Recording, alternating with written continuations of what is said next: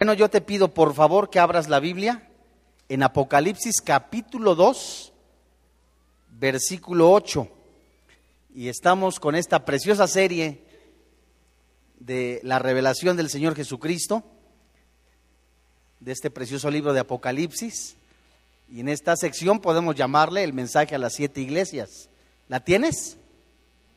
La Biblia dice, y escribe al ángel de la iglesia en Esmirna, el primero y el postrero, el que estuvo muerto y vivió y dice esto, yo conozco tus obras y tu tribulación y tu pobreza, pero tú eres rico. Y la blasfemia de los que se dicen ser judíos y no lo son, sino sinagoga de Satanás. No temas en nada lo que vas a padecer. He aquí, el diablo echará a algunos de vosotros en la cárcel para ser qué? Probados. Y tendréis tribulación por diez días. La Biblia dice, el Espíritu Santo dice, el Señor Jesús dice, sé fiel hasta la muerte y yo te daré la corona de la vida. Versículo 11. El que tiene oído, oiga lo que el Espíritu dice. ¿A quién? A las iglesias. El que venciere no sufrirá daño en la segunda muerte. Amados santos de Dios, compañeros estudiantes de la Biblia, a lo largo de su historia, la aparente verdad ha sido que cuanto más se ha perseguido a la verdadera iglesia, tanto más ha sido su pureza y su fuerza. Entre más un cristiano tiene pruebas por causa del nombre del Señor Jesucristo y éste permanece fiel, por supuesto, será más firme su fe. Las escrituras vinculan la, la persecución con la fortaleza espiritual.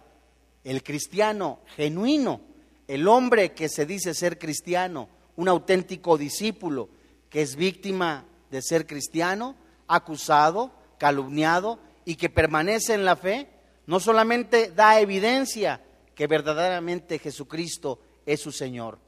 Esmirna es la segunda iglesia a la que Jesucristo da este mensaje. El tema de hoy se titula Esmirna, fiel hasta la muerte. Vayamos al libro de Santiago capítulo 1, versículo 2 en adelante en donde la palabra de Dios no solamente nos confirma, nos alerta, que en el momento de que cualquier cristiano que se encuentra o se enfrenta a la persecución por causa del nombre del Señor Jesucristo, es el momento en que el cristiano tiene que abrazar la fe. Es el momento que el cristiano tiene que abrazar la palabra de Dios, vivir las escrituras. Ellas muestran también, por supuesto, el nivel espiritual o la fortaleza espiritual que tiene éste al no abandonar la verdadera fe y no correr. Santiago dice en su carta, Pablo a Santiago capítulo 1, verso 2, hermanos míos, tened por sumo gozo cuando os halléis en diversas pruebas, sabiendo que la prueba de vuestra fe produce paciencia. Mas tenga la paciencia su obra completa para que seáis perfectos y cabales, sin que os falte cosa alguna. Sabes, hermano, que las bendiciones cristianas más puras son las que se fraguan en el horno de la adversidad. No hay nada más difícil en la carne que estar a través de la burla, del escarnio, de las pruebas, estar soportando ser cristiano. En Cristo solamente es la única manera que un discípulo un nacido de nuevo puede soportar la prueba, la tentación, las adversidades y por supuesto la persecución por la cual son objeto todos los auténticos cristianos. La iglesia de Esmirna demostró el poder y la pureza que resultan al soportar la persecución debidamente. No cada ocho días, no cada mes, sino una, era una persecución diaria. La persecución que había purificado y depurado de pecado y había afirmado la, real, la verdadera fe en sus miembros se mostraba en esta preciosa iglesia. Así como en un cristiano actual que tiene pruebas, que tiene persecuciones, estas pueden fortalecer y también de alguna manera refinan la genuina fe y por supuesto descubren el verdadero corazón de un creyente. Y de la misma manera, las pruebas, las adversidades, las tentaciones pueden mostrar y destruir la falsa fe, las que son fincadas únicamente en emociones, las que están cimentadas únicamente en algo ficticio y no en la palabra de Dios. Aunque el pequeño remanente de esta preciosa iglesia sufrieron privaciones físicas, sufrieron pobreza económica, los cristianos de Esmirna se aferraron completamente a la riqueza espiritual.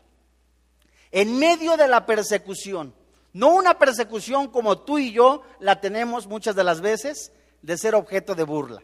No una persecución de ponerte algún sobrenombre, no. Era una persecución que muchas de las veces se pagaba con tu propia vida. Era una persecución en medio completamente de la burla de querer ser arrastrado el verdadero cristiano al circo romano y ser asesinado. Ahí era donde se mostraba la verdadera fe, el verdadero discípulo, y mostraba verdaderamente las intenciones fieles de seguir al Señor Jesús. La iglesia de Esmirna enseña a todas las iglesias cómo responder adecuadamente en cómo enfrentar la persecución y las pruebas en la vida cristiana. ¿Quién escribió esta carta? Apocalipsis capítulo 2, versículo 8. La Biblia dice, el primero y el postrero. El que estuvo muerto y vivió, dice esto. El escritor se identifica al comienzo de la carta, en vez de afirmar su nombre al final, da una descripción como primero y postrero. El que estuvo vivo el que estuvo muerto y que vivió. Esto lo identifica nada más ni nada más menos que al mismo Señor Jesucristo, al que murió por nuestros pecados, al que resucitó de entre los muertos, al que es glorificado y que es exaltado, el que es primero y que es postrero. Es un título del Antiguo Testamento para el mismo Dios que da en Isaías capítulo 44, versículo 6 y también en el capítulo 48, versículo 12. Jesucristo afirma que Él es igual en naturaleza, en esencia, en carácter, igual, igual que el mismo Padre. Estuvo muerto y vivió, pero la pregunta es, ¿cómo pudo morir el que siempre vive y el que trasciende en tiempo y en espacio y en historia? La Biblia no lo contesta. Vayamos a la primera carta de Pedro, capítulo 3, versículo 18. La Biblia dice, porque también Cristo padeció, ¿cuántas veces? Una sola vez por los pecados, el justo por los injustos, para llevarnos a Dios, siendo a la verdad muerto en qué? Es en la carne, humanamente hablando, donde Jesús, 100% hombre, 100% Dios, en la carne recibe el castigo, la ira de Dios. Dice la Biblia, siendo la verdad muerto en la carne, pero vivificado en espíritu. Es decir, Jesús murió en su encarnada humanidad como el sacrificio perfecto por el pecado pero ahora vive gracias a la resurrección y vive para siempre, según el poder de la vida indestructible, tal como lo muestra Hebreos capítulo 7, versículo 16. Pero el mensaje, recapitulando, va dirigido a la iglesia de Esmirna. Las escrituras no mencionan la función de la iglesia de Esmirna, ni mencionan la ciudad en el libro de los Hechos. Es muy posible que se fundara durante el ministerio de Pablo en Éfeso, tal como lo menciona Hechos capítulo 19, versículo 10. ¿Saben ustedes que a fines del siglo, del primer siglo, la vida era muy difícil, peligrosa para la iglesia de Esmirna? La ciudad estaba aliada con Roma, era un semillero de adoración al emperador Y bajo el emperador Domiciano llegó a ser pecado capital el negarse a ofrecer el sacrificio anual al emperador. No es sorprendente que muchos cristianos enfrentaran por esta causa de no adorar al emperador la muerte. El más famoso de los mártires de Esmirna fue Policarpo, ejecutado medio siglo después del tiempo de Juan. La palabra griega traducida de Esmirna significa mirra. Es una sustancia resinosa que se usaba como un perfume durante la vida y en la muerte. Su asociación con la muerte describe a una iglesia sufriente de Esmirna. Y como la mirra que se producía al manchar una planta aromática, la iglesia de Esmirna, oprimida por la persecución, oprimida completamente por el despojo, despidió el aroma de fidelidad a Dios, como muchos cristianos deberíamos de despedir ese aroma agradable a Dios. Que por causa de la persecución no sea la amargura, el resentimiento, el rencor, el odio, el decir, ahora me la pagas porque tú no eres cristiano. Por el contrario, sea pues y haya pues en vosotros ese mismo sentir, el cual hubo en mismo en el, en el Señor Jesús, que en forma de Dios no se aferró como tal, sino que se despojó y siendo obediente hasta la muerte y muerte de cruz. No fue es un gran ejemplo que el mismo Jesús, el mismo Dios que habitó entre nosotros, hecho en carne, no dijo, ¿sabes qué? Ahora me la pagas y vas a hacer esto. No se aferró a decir, yo soy Dios y ya, ¿sabes qué? Nadie me quita de mi trono. Es el ejemplo más claro de humildad y de amor para la humanidad. Y el mismo Espíritu Santo nos dice, haya pues ese sentir. Y lo que había en la iglesia de Esmirna por causa de la persecución del Evangelio era esa fidelidad de parte de Dios, fieles hasta la muerte. Como cuando una persona se casa, con un, hombre y una mujer se casan, se juran amor eterno hasta la muerte, en las buenas, en las malas. ¿Sabes tú que el matrimonio es una analogía de la comunión con el Señor Jesucristo? Hay problemas, a veces uno cae, a veces empiezan los problemas dentro del matrimonio y la perfecta imagen del Señor Jesucristo siempre nos extiende la mano. De la misma manera, la palabra de Dios nos enseña que nosotros los esposos amemos a nuestra esposa como Cristo a la iglesia. Un amor completamente no egoísta, no centrado en sí mismo, un amor en el que tienen que estar siempre juntos en las buenas y en las malas. Esmirna mostraba completamente esa fidelidad para con el Señor Jesucristo en persecuciones, en angustias, en pobreza económica, en burlas, permanecían fieles al Señor Jesucristo. La ciudad de Esmirna, situada a 56 kilómetros al norte de Éfeso, fue fundada por los griegos aelícticos en el siglo XII antes de Cristo. Aún hoy se observan rastros de las épocas remotas de esta ciudad. Esmirna fue destruida por los lidios y quedó en ruinas por más de tres siglos, hasta que dos de los sucesores de Alejandro Magno reedificaron la ciudad. La reconstrucción se efectuó en un sitio al suroeste de la antigua ciudad. La nueva ciudad fue protegida con excelentes murallas. La belleza de los edificios públicos y la singularidad de sus amplias y bien pavimentadas calles hicieron que fuera conocida con el sobrenombre de la dorada. Esmirna poseía una escuela de medicina e imprimía su propia moneda y según la tradición fue el lugar de nacimiento del poeta griego Homero. En tiempos del Nuevo Testamento tenía una población de cerca de 200 mil habitantes. Pero, ¿por qué a esta iglesia el Señor Jesucristo no le recrimina? No le dice, tengo contra ti. En Apocalipsis capítulo 2, versículo 9, la Biblia menciona el elogio. Dice la Biblia, yo conozco tus obras y tu tribulación y tu pobreza. Y la Biblia dice, pero tú eres rico. Y la blasfemia de los que se dicen ser judíos y no lo son, sino sinagoga de Satanás. ¿Sabes que el, eh, el Señor Jesús comenzó a elogiar a los creyentes de esta iglesia, asegurándoles que Él conocía su tribulación, como muchos cristianos que están en este lugar. Jesús conoce los problemas que tú tienes en tu trabajo por causa de ser cristiano. Jesús conoce los problemas que tienes con tus parientes por causa de ser cristiano. Jesús conoce también las enfermedades, el rechazo, las angustias, la pérdida de empleo o muchas cosas que tú tienes por objeto de ser cristiano.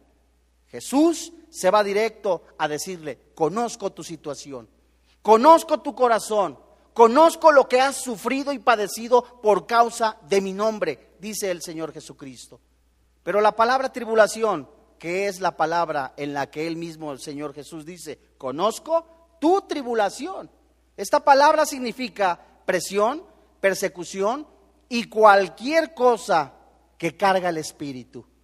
En el momento de la aflicción, de la necesidad, de la angustia, de la burla, en donde te sientes como una olla express por causa de ser cristiano, Jesús te dice, conozco ese momento que tú estás padeciendo. Conozco tu aflicción, dice el Señor Jesús. Conozco la necesidad que tú tienes de, venir a mis brazos, dice el Señor Jesucristo.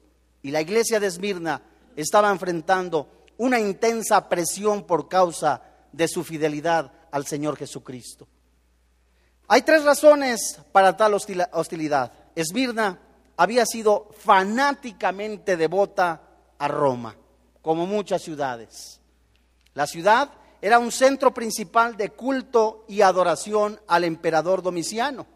Los cristianos se sometían a la autoridad civil, pero se negaban a ofrecer sacrificios y adorarlo, por lo cual se les acusó de rebeldes y enfrentaron la ira del gobernador romano, como muchos cristianos. El día fulano de tal no se trabaja, tienes que venir a este rito ceremonial y si no, te vas de este trabajo. Ah, no, si este día tú no vienes a presentar una adoración o no renuncias a tu fe, por supuesto, te liquidamos mañana. Jesús conocía esa tribulación. Los creyentes de Esmirna afrontaban también la blasfemia de los que se dicen ser judíos y no lo son, sino que son sinagoga de Satanás. Y esa era la más grande blasfemia. Eran blasfemos. Esa dolorosa también declaración afirmaba el discernimiento que tenía esta iglesia. Los creyentes de Esmirna afrontaban también a aquellos que decían ser cristianos, es decir, de los que se dicen ser judíos y no lo son. Enfrentaban también a aquellas personas que se decían ser cristianos, prostituían el Evangelio y manchaban el testimonio de todos los demás cristianos. Esa dolorosa declaración afirma que los judíos que odiaban y rechazaban a Jesucristo eran seguidores, por supuesto, de Satanás, como los adoradores de ídolos o todo aquello que no está en el corazón de una persona o que está en el corazón de una persona que no es Dios, es idolatría. Eran blasfemos, por supuesto, estaban reservados por lo general por palabras hostiles contra Dios. Indicaban maldad, eran completamente intensos y severos en la calumnia. Es decir, la iglesia y el pequeño remanente de Esmirna se enfrentaba a hombres blasfemos, violentos, calumniadores, perseguidores, burladores del Señor Jesucristo. Y estos no menguaban la fe, sino por el contrario, se abrazaban de la fe del Señor Jesucristo. Así que no te extrañe que en algún momento que alguien te pone un sobrenombre, o que te pone también o, te ridiculiza en tu oficina o en tu trabajo o en la fábrica donde trabajas y eres objeto de burla por causa del, del nombre del Señor Jesucristo, el mismo Señor Jesucristo está viendo esa tribulación y el mismo Señor Jesucristo te dice, sigue adelante. La palabra sinagoga de Satanás, ¿qué significa esto? Categóricamente son los que hacen la voluntad de Satanás. Mienten, engañan, calumnian, dividen, pervierten y cuyo fin es erradicar el testimonio santo del cristianismo. Dice la Biblia, categóricamente, personas que se decían ser cristianos, pero eran la misma sinagoga de Satanás. Se decían ser cristianos, pero dividían iglesias. Se decían ser cristianos, pero eran mentirosos Eran borrachos, eran blasfemos, engañaban, calumniaban, pervertían el Evangelio de la paz, pervertían el Evangelio de la, de, de la paz del Señor. Y estos mismos eran también los que perseguían al pequeño remanente de la iglesia de Esmirna. Y con todo esto, amados santos de Dios, con la burla, con el, con el peor de los testimonios de muchos de los que se llamaban cristianos, con el peor de los casos que ellos pudieran ver y decir, es, ya cayó fulano, Mengano de tal dividió la iglesia, Perengano sigue mintiendo, Perengano, ellos permanecían en la fe del Señor Jesucristo. Y con todo eso seguían siendo fieles, fieles al Señor Jesucristo. Pero ¿a qué se refiere la palabra y tu pobreza? ¿Sabes que esta palabra pobreza en el original tochenai, es decir, era la palabra humillante, deplorante estrechez material de los creyentes de Esmirna. Tampoco esto, es decir, la pobreza impidió seguir a Jesucristo. La Biblia nos dice que eran pobres económicamente. No era una pobreza común y corriente de que únicamente tienes 50 pesos, 100 pesos y, ya sacaste tus gastos y dices, no tengo dinero. No, era una pobreza extrema. Y muchos cristianos en el momento que empiezan a tener problemas en, su economía, empiezan luego, luego a dudar en su fe. Empiezan a decir, ah, caray, creo que Dios ya se olvidó de mí. Ah, caray, eh, cuando igual que el pueblo de Dios, tenían completamente, algunos estaban en Egipto y estaban en opulencia, pero eran esclavos. Salen al desierto, salen ahí completamente. Moisés los lleva a la adoración a su Dios. ¿Y qué sucede con el pueblo? Empiezan a, a enfrentarse a sí mismos. Empieza Dios a probar su fe. Pero no les faltaba de comer, no les faltaba sustento, no les faltaba calzado, no les faltaba ropa, no les faltaba nada. Sus vestidos nunca se envejecieron, pero ellos egoístamente seguían diciendo, pero Dios nos quiere matar. Y muchos cristianos en las pequeñas pruebas empiezan a dudar. No son fieles hasta la muerte, no han padecido hasta lo profundo en su corazón y en las primeras abandonan la fe. ¿Cuál es el mandato a esta iglesia? Apocalipsis capítulo 2, versículo 10. Aún hay más.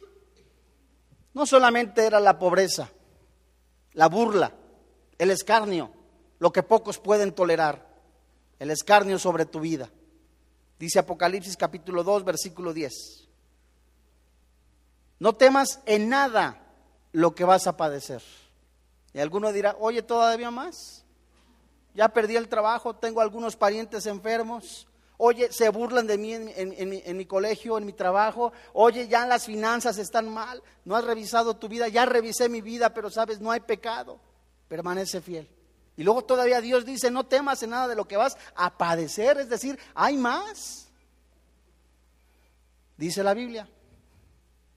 El diablo echará a todos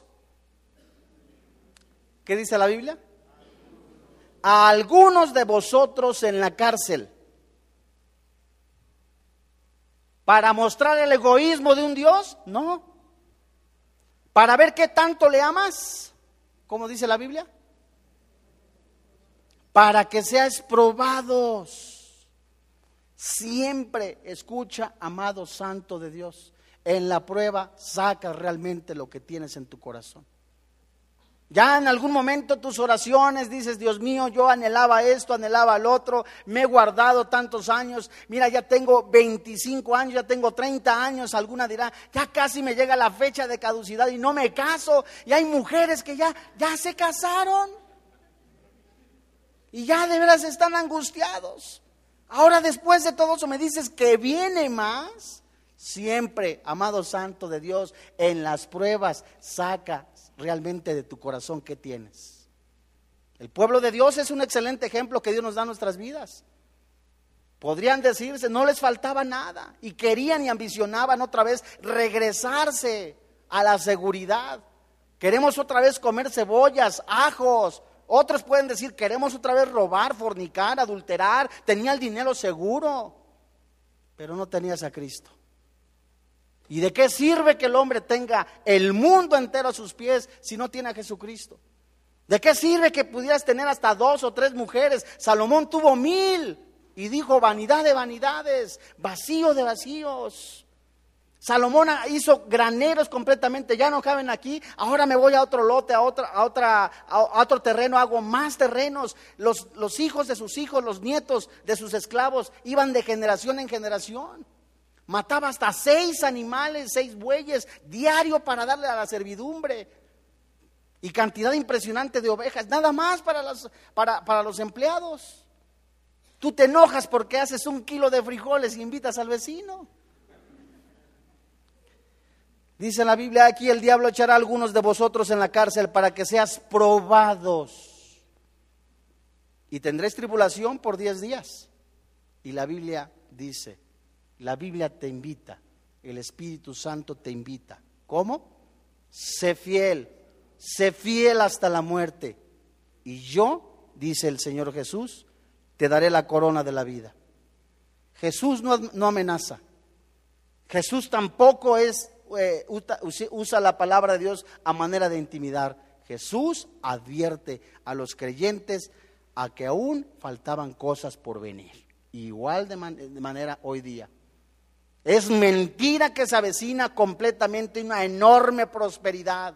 Yo no dudo, se los digo con sinceridad, que cuando un corazón arrepentido se postra a los pies de Jesús, Ora, por supuesto que Mateo 6:33 busca con todo su corazón, con todas sus fuerzas, exaltar y bendecir al Señor Jesucristo. Lo demás viene por añadidura, no le va a faltar mal. Pero la prostitución del Evangelio, el engaño mentiroso, la putrefacción espiritual, los mercaderes del Evangelio anuncian que lo que el cliente quiere, lo que el cliente anhela, bendición, estabilidad, seguridad, firmeza económica. No importa que la moral se vaya por los cielos, no importa que vendamos el Evangelio, no importa que en el púlpito seamos de una manera y en nuestra vida seamos de otra, no importa, comamos y bebamos. Se avecinan días difíciles y el Espíritu Santo te habla a ti y a mí a fortalecernos, a estar nuestros pies en la roca que es Cristo. Porque ninguna casa puede ser edificada, puede ser puesta, lo puede ser. En la arena vienen problemas, angustias, desesperación y grande va a ser la ruina de esa casa. Pero si tu casa, tu fe está cimentada en la roca, podrán venir problemas, angustias, pero nada te va a derribar. Y lo mismo le decía Jesús a la iglesia de Esmirna. En Juan 16, 33. Jesús ordenó que no temieran lo que iban a padecer. Jesucristo, a través de la oración, te da a ti y a mí fortaleza. Ningún cristiano puede soportar la prueba, ningún cristiano puede soportar la tentación si no está completamente su fe cimentada en Jesucristo. Juan 16, 33. Estas cosas os he hablado para que en mí tengáis, ¿qué dice la Biblia? Solo en Jesucristo, amigo que me escuchas.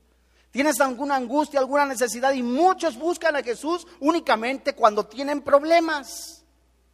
Dice Nehemías capítulo 9, Señor, tú hiciste sacar a tu pueblo en el desierto, les diste alimento que no conocían, les hiciste pasar por el mar rojo en una tierra completamente seca, pero una vez que obtuvieron lo que quisieron, se olvidaron de ti. Y muchos cristianos, tristemente, así son. Buscan a Dios en el momento que tienen la piedra en el zapato.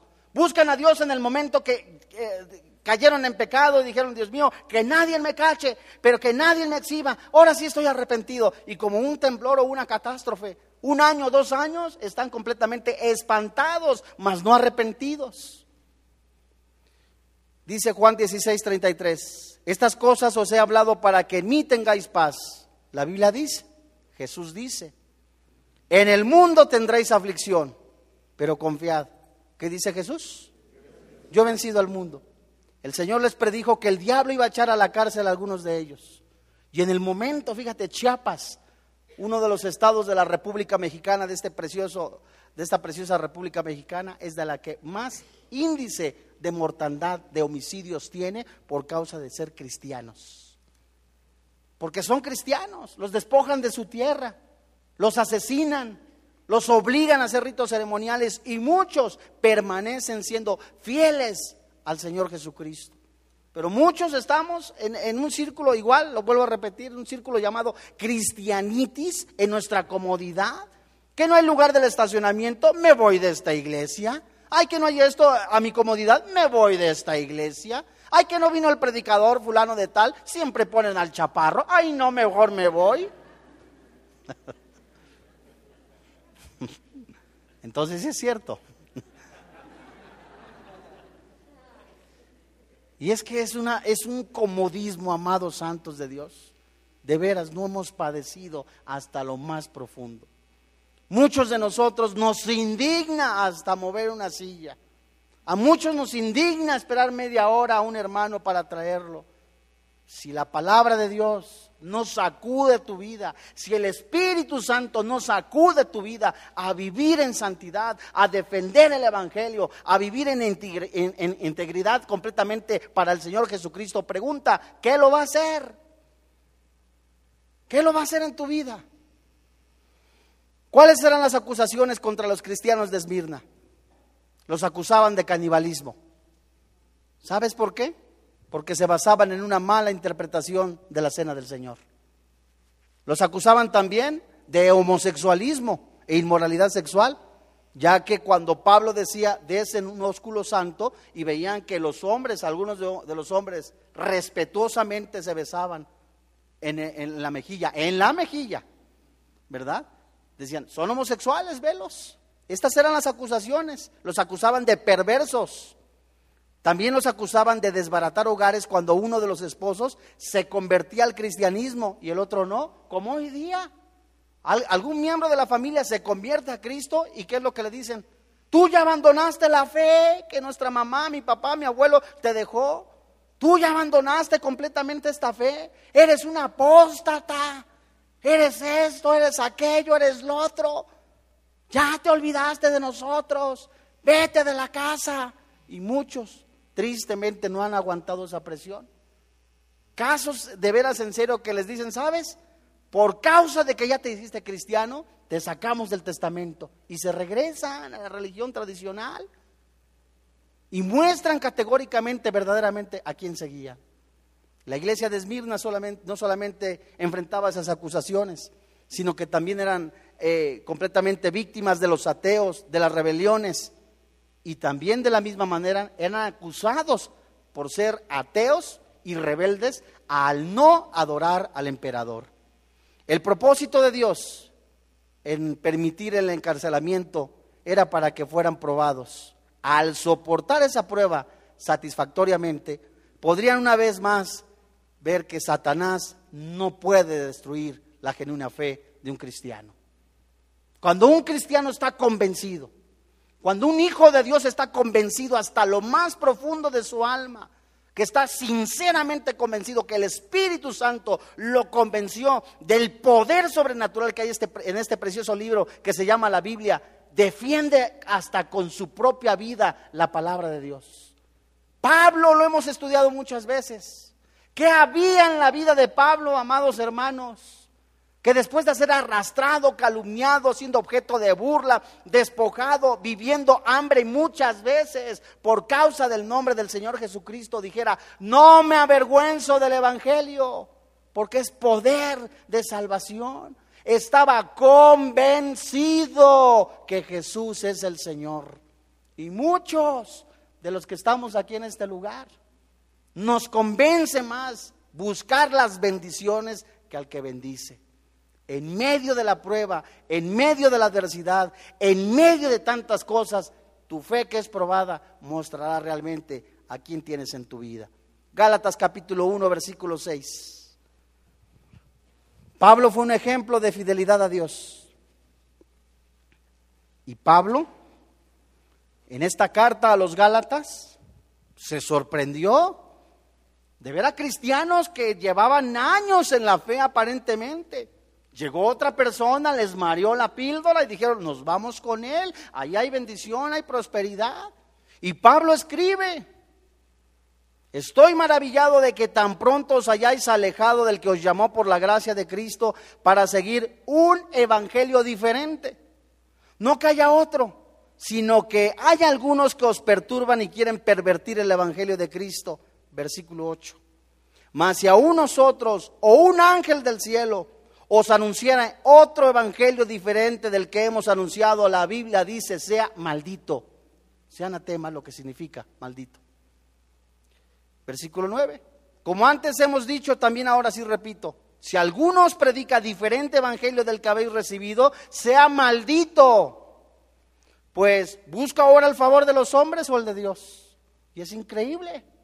Pastores que lucran, padres de familia, no importa, con tal de que haya dinero, no importa, voy a quedar bien con mi compadre, voy a quedar bien con fulano de tal, no importa que viva en adulterio, si se va, ¿quién nos va a diezmar? Si va a pasar esto, ¿quién nos va a dar, a dar dinero? Está quedando bien con los hombres y no con Dios, está prostituyendo el Evangelio. La iglesia de Esmirna estaba enfrentando a hombres de esa naturaleza, tenían apariencia de piedad, pero negaban la eficacia de ella. Dice el versículo 10. ¿Busco ahora el favor de los hombres o el de Dios?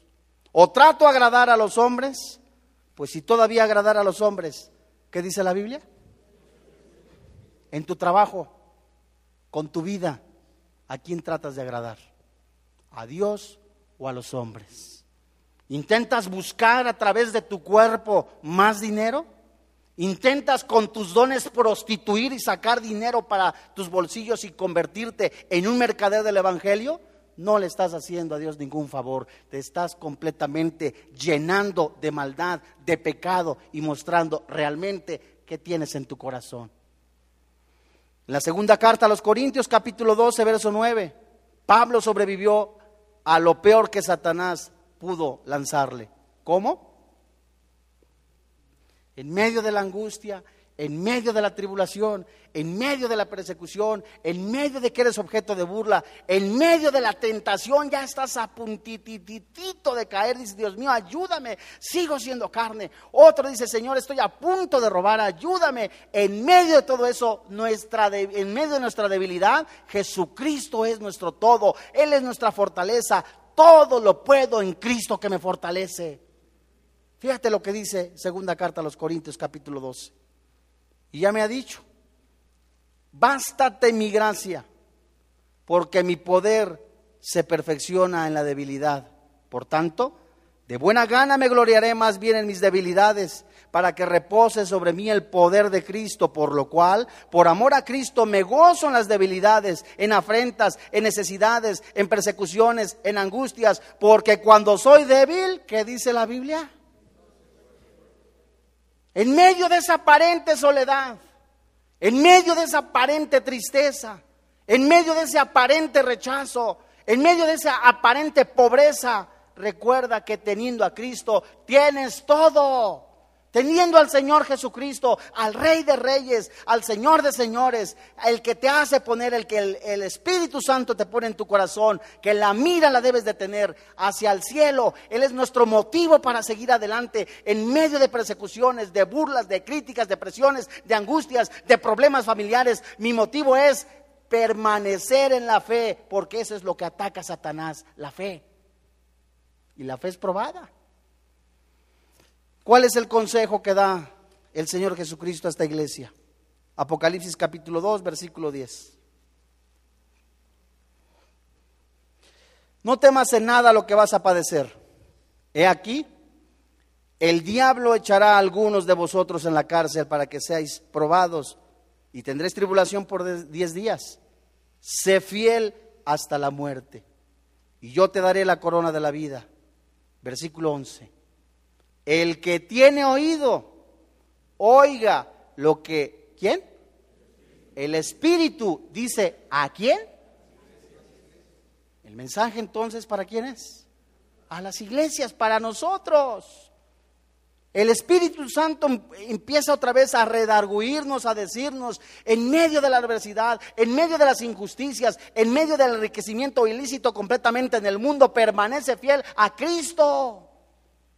¿De qué sirve que pudieras tener cantidad impresionante de automóviles, de casas, de, dinero en el banco si tienes tu alma perdida?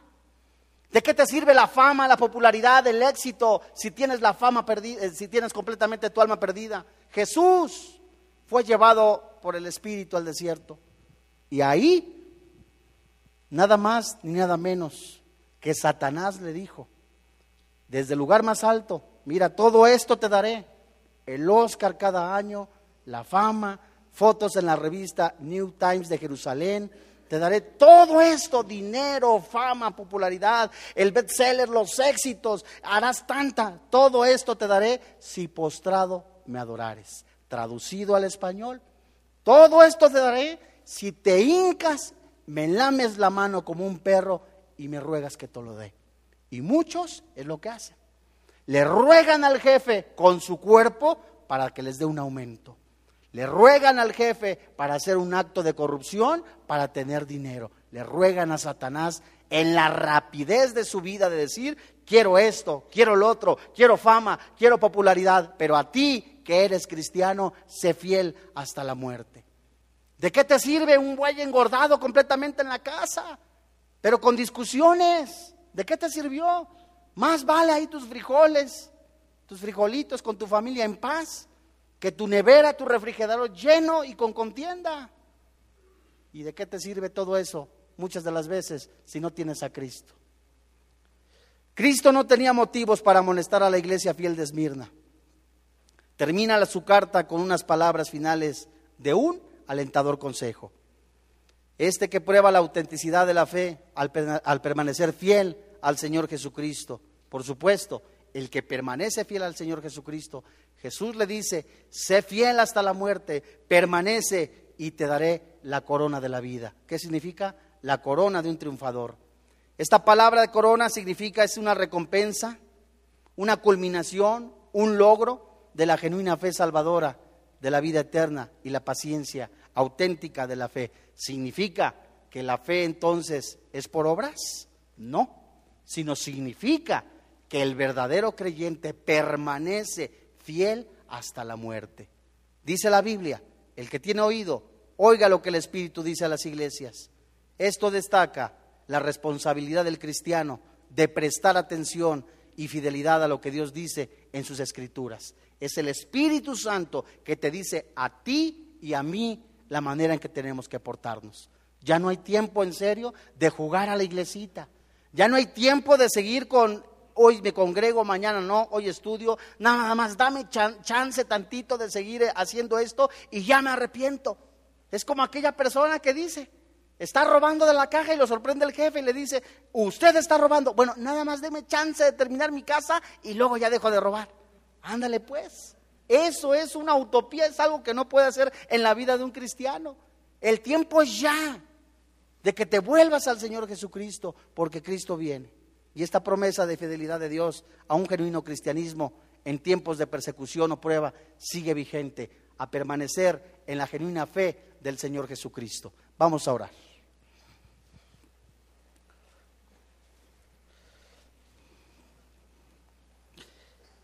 Padre, en el nombre de tu Hijo Cristo Jesús. Es una gran verdad que los días son malos. Es una gran verdad y una absoluta verdad que Jesucristo, en medio de pruebas, de tentaciones, de angustias, de desesperación, nos extiende la mano para sacarnos y seguir adelante. Es una gran verdad que hoy día el mundo está completamente permeado de inmoralidad, de pecado, de tinieblas. Y los hombres amaron más las tinieblas y desecharon la luz. Pero hoy en este día, hoy en este día hay cristianos que están padeciendo injusticias, enfermedades, angustias, desesperación tribulación. A estos tú les dices, permanece, sé fiel hasta la muerte, persevera, toma mano de la vida eterna, sigue adelante, esfuérzate, sé valiente. Oh Dios, te alabamos y te bendecimos porque en este día tu Espíritu Santo nos consuela, nos anima, nos fortalece a seguir adelante. Gracias, papito. Gracias, Señor, porque en este día hay cristianos que están padeciendo pérdida material, Hay cristianos que están padeciendo pérdida de algún familiar, pérdida del empleo, siendo objeto de burla, de menosprecio por causa del Evangelio de la cruz. Hay cristianos que muchos han estado cayendo en el desánimo. Hoy, en este día, el Señor Jesús te dice, sigue adelante. Hoy en este día no quieres ponerte de pie y poner en manos de Dios tus angustias, tus enfermedades, tus necesidades, tus problemas. Ponte de pie, hijo. Ponte de pie, hija, y levanta tus manos. Y hoy es el día en que el Señor Jesucristo te dice, sigue adelante, pelea la buena batalla de la fe. Hoy es que ya no aguanto las burlas, ya no aguanto el menosprecio, ya no aguanto este tiempo de aparente miseria, de aparente tristeza. Persevera, sé fiel hasta la muerte, sigue adelante. Levanta tus manos, adórale al Señor. Más que vencedor, amor me guardará